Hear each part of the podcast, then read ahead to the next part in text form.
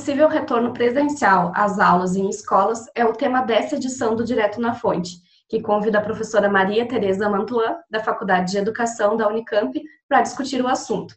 A professora Maria Tereza coordena o LEPED, que é o Laboratório de Estudos e Pesquisas em Ensino e Diferença, e o LEPED, no dia 13 de julho, publicou uma nota em que se coloca contrário tanto a um retorno precoce às aulas, como a atitudes discriminatórias em relação aos alunos. Professora, obrigada pela entrevista. É, recentemente, o, o, Conselho Nacional de Educação publicou um parecer em que fala sobre o retorno presencial às aulas e diz que, inicialmente, os alunos de educação especial não deveriam voltar. Qual é a avaliação do LEPED, da senhora, a respeito de como vêm sendo pensadas essas políticas é, de retorno às aulas nas escolas? Todos sabemos que o Brasil é o segundo país com mais mortes pelo Covid-19 no mundo, né? E mais do que isso, há uma negação das evidências científicas, o governo federal ele conduz de maneira temerária essa questão e a gente está na iminência de volta às aulas. Né?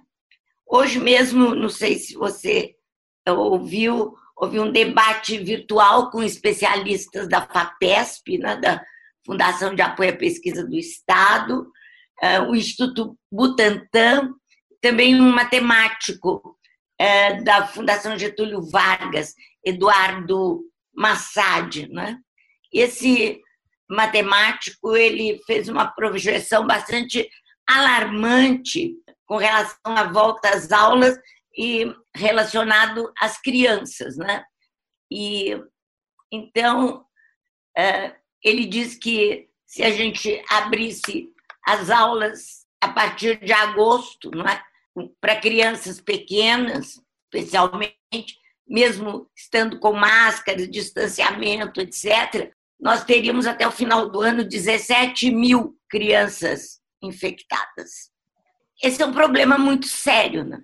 Porque a pandemia, esperamos, vá passar, mas perder todas essas crianças é algo que a gente pode entender como um prejuízo inestimável.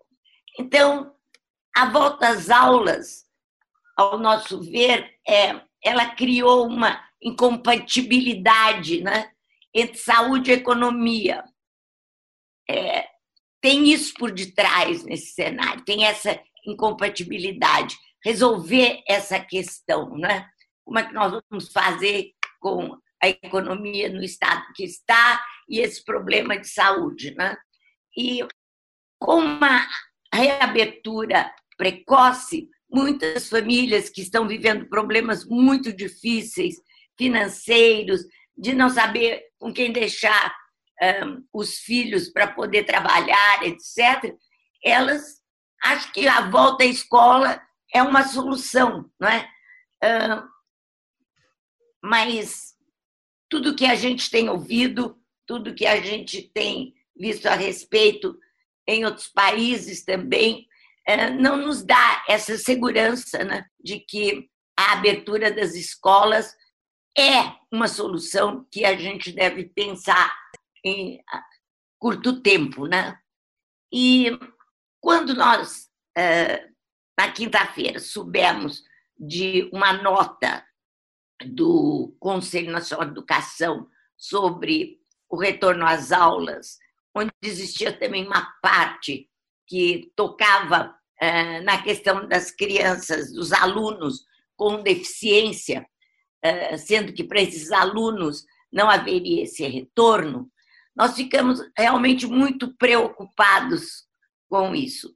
E imediatamente nos reunimos eh, no nosso laboratório, que é o LEPED, que é da Faculdade de Educação da Unicamp, e escrevemos uma nota é, para o Conselho Nacional de Educação e demais autoridades do Poder Legislativo, do Poder eh, Judiciário e um, do, do Poder Executivo, um, em especial, no caso, é o Ministério da Educação, e é, nos colocando a, a respeito não só das questões relacionadas ao não retorno dos alunos com é, deficiência, como ao retorno dos demais alunos.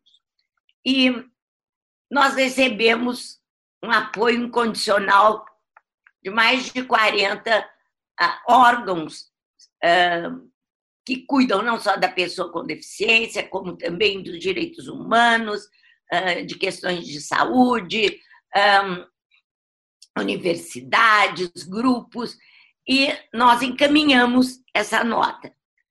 E isso foi no domingo, dia 13. Né? E hoje nós soubemos também de uma nota, que não é bem uma nota, é um manifesto do Conselho Nacional da Pessoa com Deficiência, não é? com recomendações ao CNE, e para que se altere o parecer, e também com recomendações sobre como atender, continuar atendendo essas crianças no ensino em casa, não é? remoto, para dar uma orientação melhor não é? às redes de ensino de todo o Brasil. E então eu acho que a nossa nota teve uma repercussão grande, não é? E nós esperamos que o conselho seja sensível, não é, a tudo o que nós uh, escrevemos e o, o CONAD da mesma forma. Mas o CONAD foi além, uh, dizendo que se não for tomada nenhuma providência, eles vão judicializar uh, a, a questão, não é? Então, é, não é brincadeira, todo mundo sabe a gravidade da situação que nós estamos vivendo. É absolutamente imprescindível que a gente se coloque contra qualquer posicionamento dessa natureza vindo do, dos órgãos do governo, sejam federais como quaisquer outros um, da esfera estadual, municipal, porque o prejuízo é enorme, são vidas e vidas de crianças, o nosso futuro, não é? Uhum. Fora a discriminação. Sim. Professora, quais indicações que vocês é, colocariam assim para pensar nesse possível retorno presencial? Porque a gente sabe que todos gostaríamos de estar numa situação né, que desse para voltar, mas no momento a gente vê que a pandemia ela não tem uma regressão no Brasil, pelo contrário, né?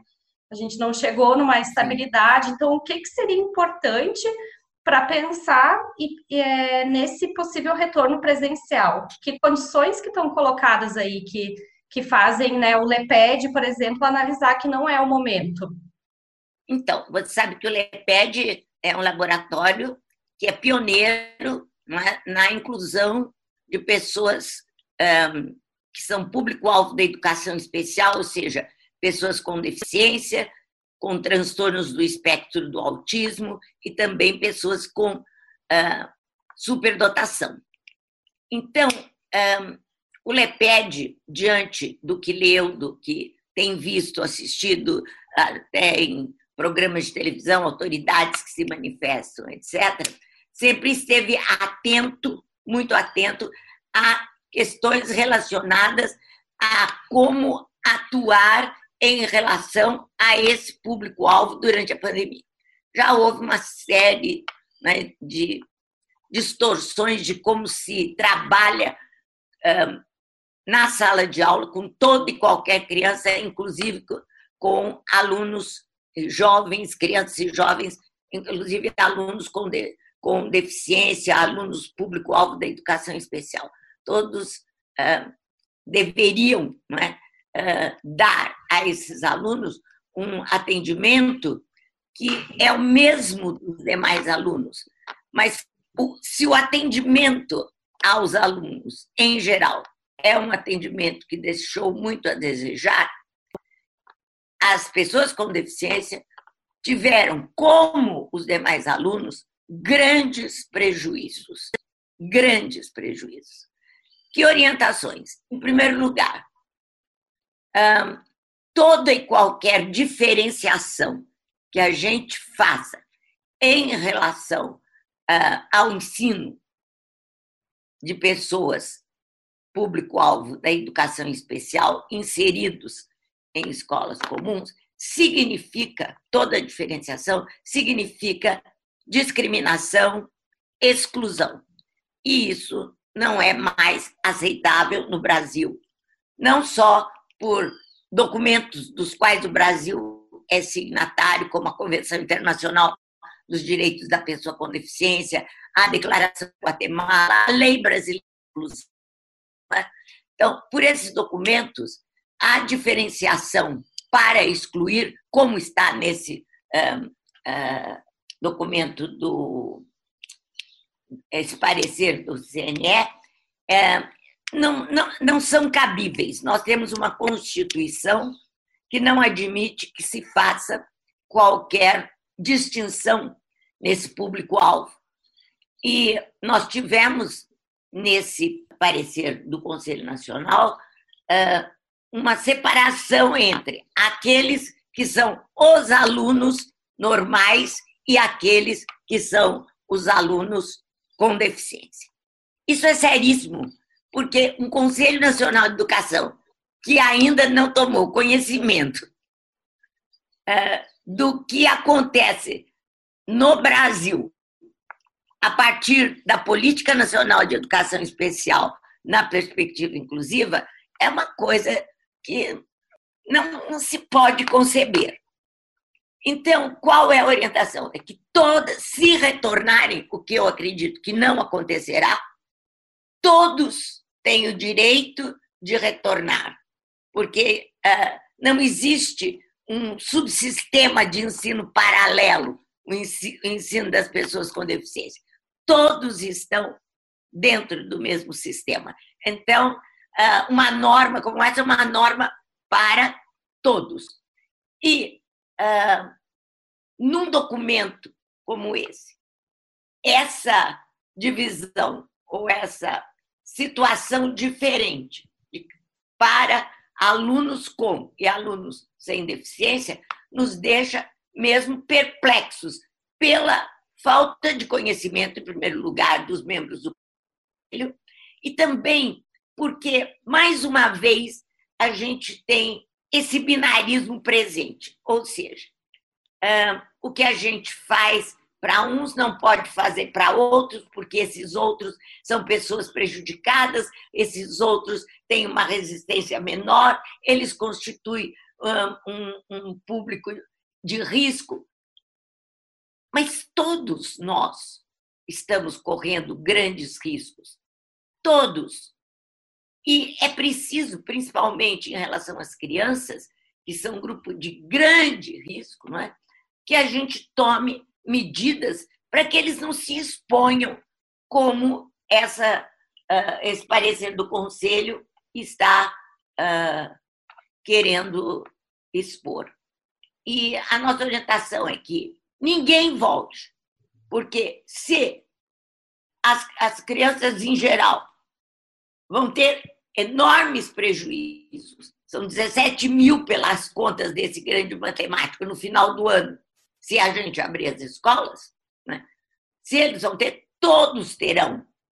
Todos, indiscriminadamente. Então, não pode existir uma, uma, ah, uma norma para um e uma norma para outros, principalmente ah, no caso ah, de crianças da educação especial, que pela política são crianças que têm todo o direito de frequentar as escolas uh, comuns como todo e qualquer outro colega.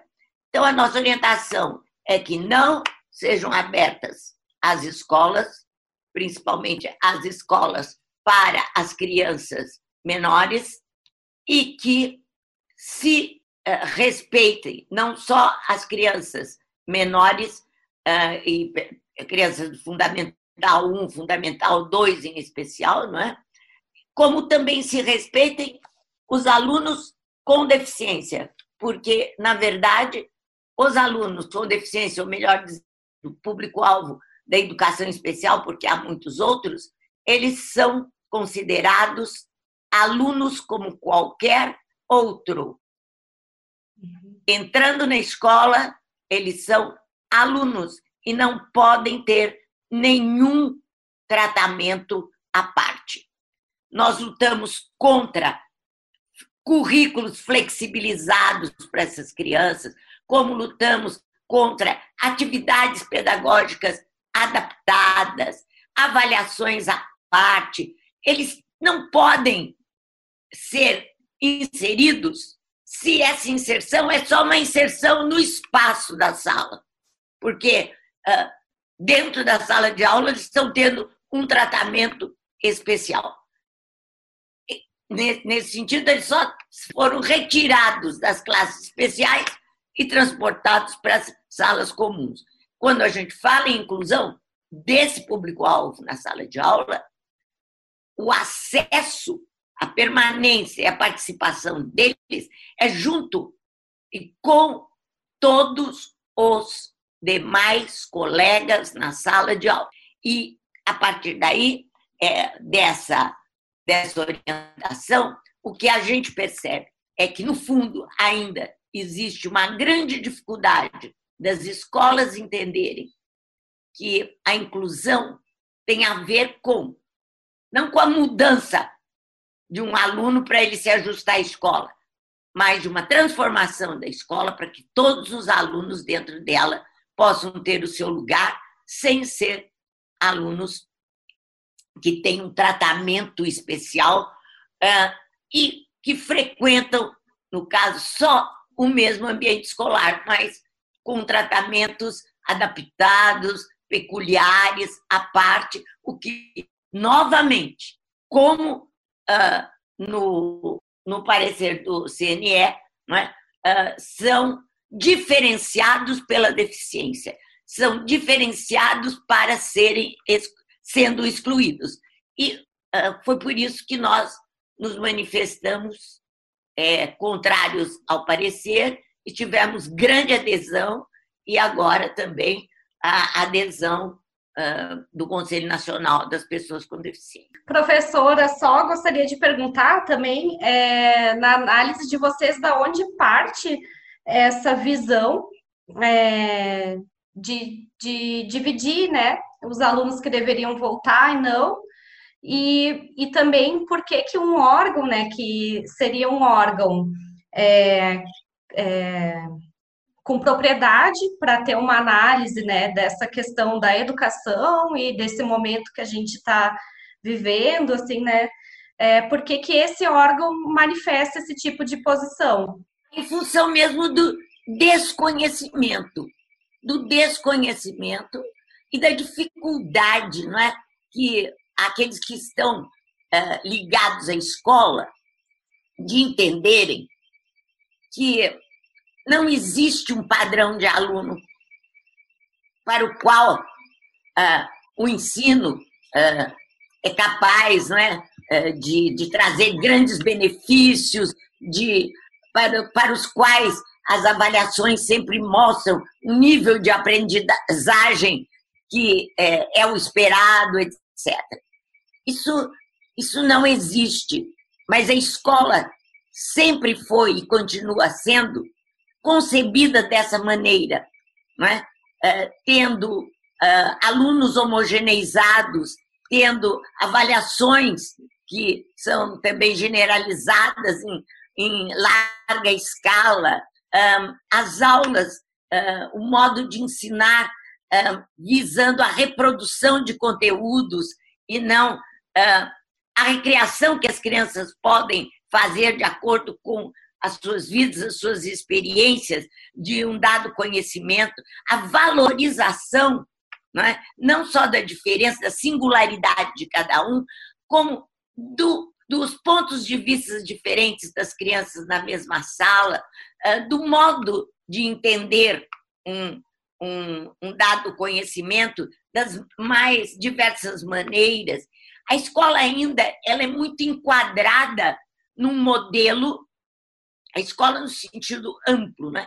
num modelo que vem de cima para baixo, nesse sentido de uh, eu sei o que deve aprender um aluno de tal idade que está numa data série, porque ele aprendeu antes uma determinada noção e agora ele tem capacidade de uh, aprender uma outra relacionada à, à, à do, do, do ano passado. Isso são concepções de escola e que são as nossas concepções vigentes, portanto, as concepções que estão na cabeça dos conselheiros nacionais de educação, não é?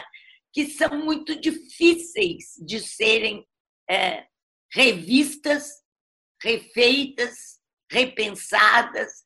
Por quê? Porque essas concepções existem, porque também existe esse cruzamento é? entre economia e educação, como existe entre saúde e economia. É? é? Para a gente alcançar altos é, pontos em rankings internacionais, como essas avaliações tipo PISA, é, ou mesmo nacionais, etc., há que se definir muito bem esse alunado, há que se definir muito bem o que eles têm que aprender para eles poderem passar nessas provas, e com isso a gente vai amesquinhando o ensino, mediocrizando o ensino, e isso está tão forte na nossa maneira de conceber a educação, ela é tão ainda vista como alguma coisa que pela, pela qual as crianças é, passam uma instituição, a instituição escolar, como um lugar onde elas vão aprender o que é o mundo e não aprender o que é o mundo para recriá-lo, para podendo pensar sobre as coisas do mundo de uma outra forma, né? está tão arraizado que é, traz todas essas divergências é, na cabeça das pessoas, principalmente, eu acredito, aquelas que estão nos altos postos e que já vem formatado com essa ideia que a educação tem que ser de uma determinada maneira, dentro de um determinado esquema, para que a gente possa ter, como nação, um posicionamento X diante de um mundo capitalista.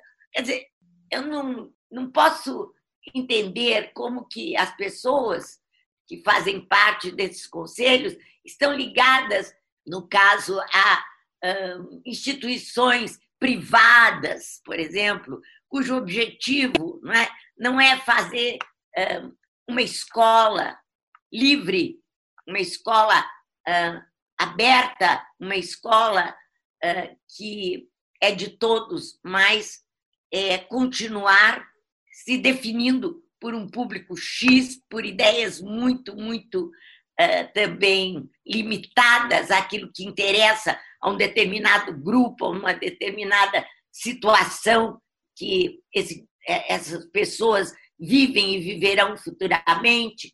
Ah, e com isso, a escola pública, para mostrar qualidade, começa a copiar essas instituições.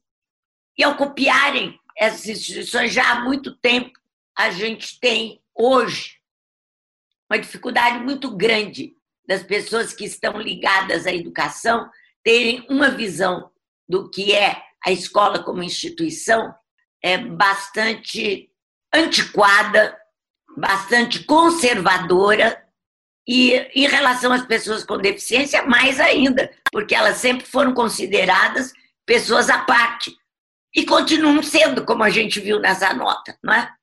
Então isso tem a ver com essa visão conservadora, resumindo, dos nossos conselheiros, dos nossos secretários, dos nossos ministros. O LEPED tem uma luta já de anos, é? no sentido de mostrar que é uma outra educação que nos interessa, se nós queremos que as novas gerações elas sejam respeitadas por nós na sua capacidade de mudar um, um país de mudar uma, uma vida que a gente viu tantos problemas para enfrentar, como a gente está vendo hoje, durante a pandemia, relacionado, por exemplo, a equipamentos para continuar uma uma educação em casa, o problema da fome mesmo, o problema de higiene. Então, veja bem, é muito fácil a gente mandar uma nota como essa, abre tudo, muito bem, vamos enfrentar, está na hora, o povo precisa, os pais precisam pôr as crianças na escola, nós vamos fazer tudo o que nós podemos para que as coisas uh, deem certo, mas quem garante isso? Você viu que a gente abriu o comércio, onde nós tivemos o, o, o dia onde o maior número de pessoas infectadas apareceu. É, professora, e pensando e nessa, nessa sugestão de que as aulas retornassem esses alunos da educação especial não retornassem a princípio, como que vocês veem e analisam é, a situação desses alunos da educação especial, com quem ficariam? E até mesmo como que, eu não sei se existem pesquisas nesse sentido, até como que eles estão é, lidando com o ensino remoto e como que é a situação dessas crianças, né, que de educação especial. Eu acho que entre uma situação que não só das crianças com, com uh, da educação especial, como qualquer criança, entre estar em casa e estar exposta na escola, eu acho que nós temos que uh, olhar para essa situação, essa situação do problema vivido na casa, antes de qualquer tomada de decisão de tirar essas crianças de casa para que os pais possam trabalhar. Então, nós precisamos ver como agir no sentido de diminuir todo esse problema que a pandemia trouxe para as famílias, para os bairros, para os, os lares né, de pessoas uh, menos favorecidas. Porque a pandemia mostrou claramente isso.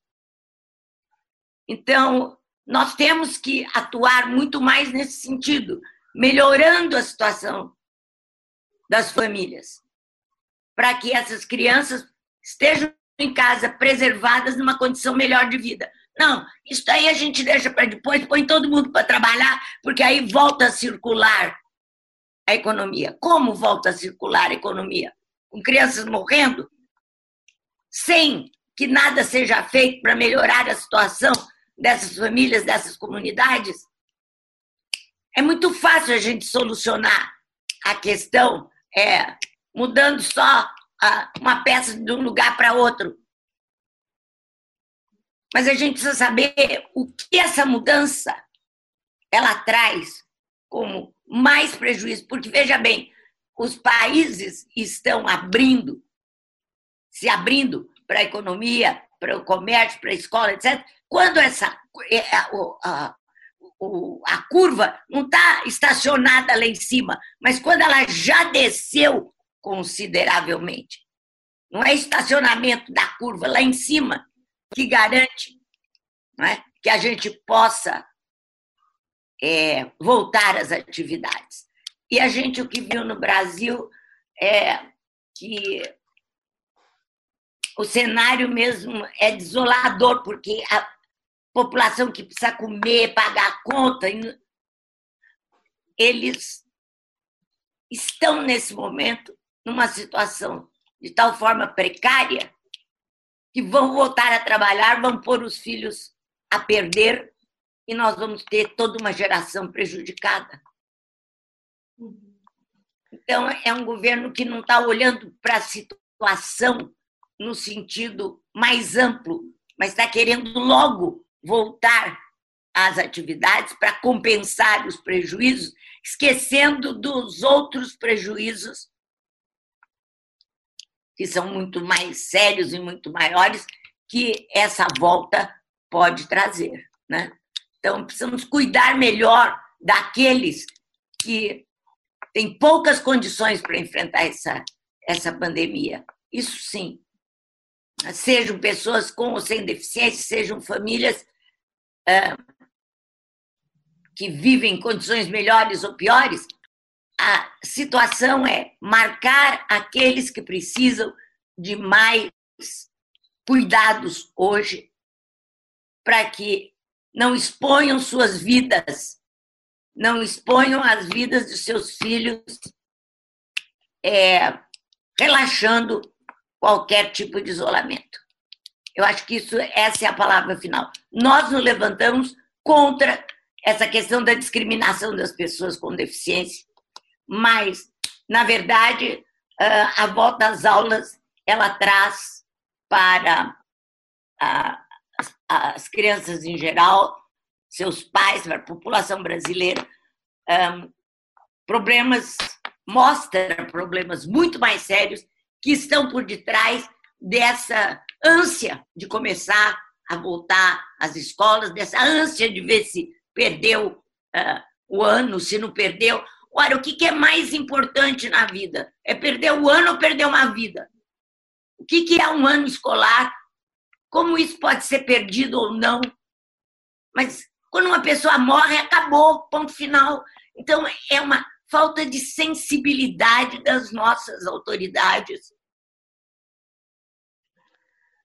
É? Que a gente não pode aceitar, a gente tem que se rebelar. Eu fico muito contente da nossa nota ter aberto não é? A, a questão e ter tantos apoiadores.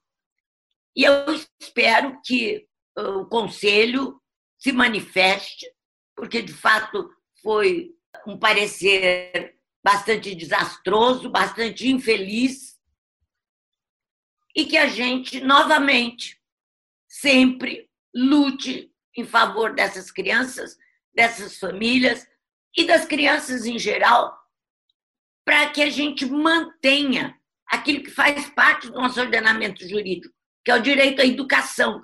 direito à educação não se faz assim, só pôr a criança na escola. Direito à educação tem a ver com condições, com pré-requisitos que vêm lá da casa, que não, onde a criança não tem o que comer, não tem a gente não, não pode admitir que criança vá para a escola para tomar água limpa e comer. Certo? Mas é nesses momentos que isso tudo aparece e que aparecem também né, esses, é, esse modo desastrado de um Conselho Nacional de Educação se pronunciar dessa maneira. Não certo, se eu... professora é, certamente né, nesse momento, assim, para a gente pensar a educação, tem vários outros é, outros níveis que a gente tem que pensar, como a desigualdade, né, a divisão de trabalho. Então, agradeço muito a sua análise e a contribuição aqui em disponibilizar esse tempo para conversar com a gente. Muito obrigada. Mas sou eu que agradeço. Obrigada. É, então, até a próxima. Obrigada também a quem nos assiste, nos acompanhe nos canais de comunicação da Unicamp. Obrigada.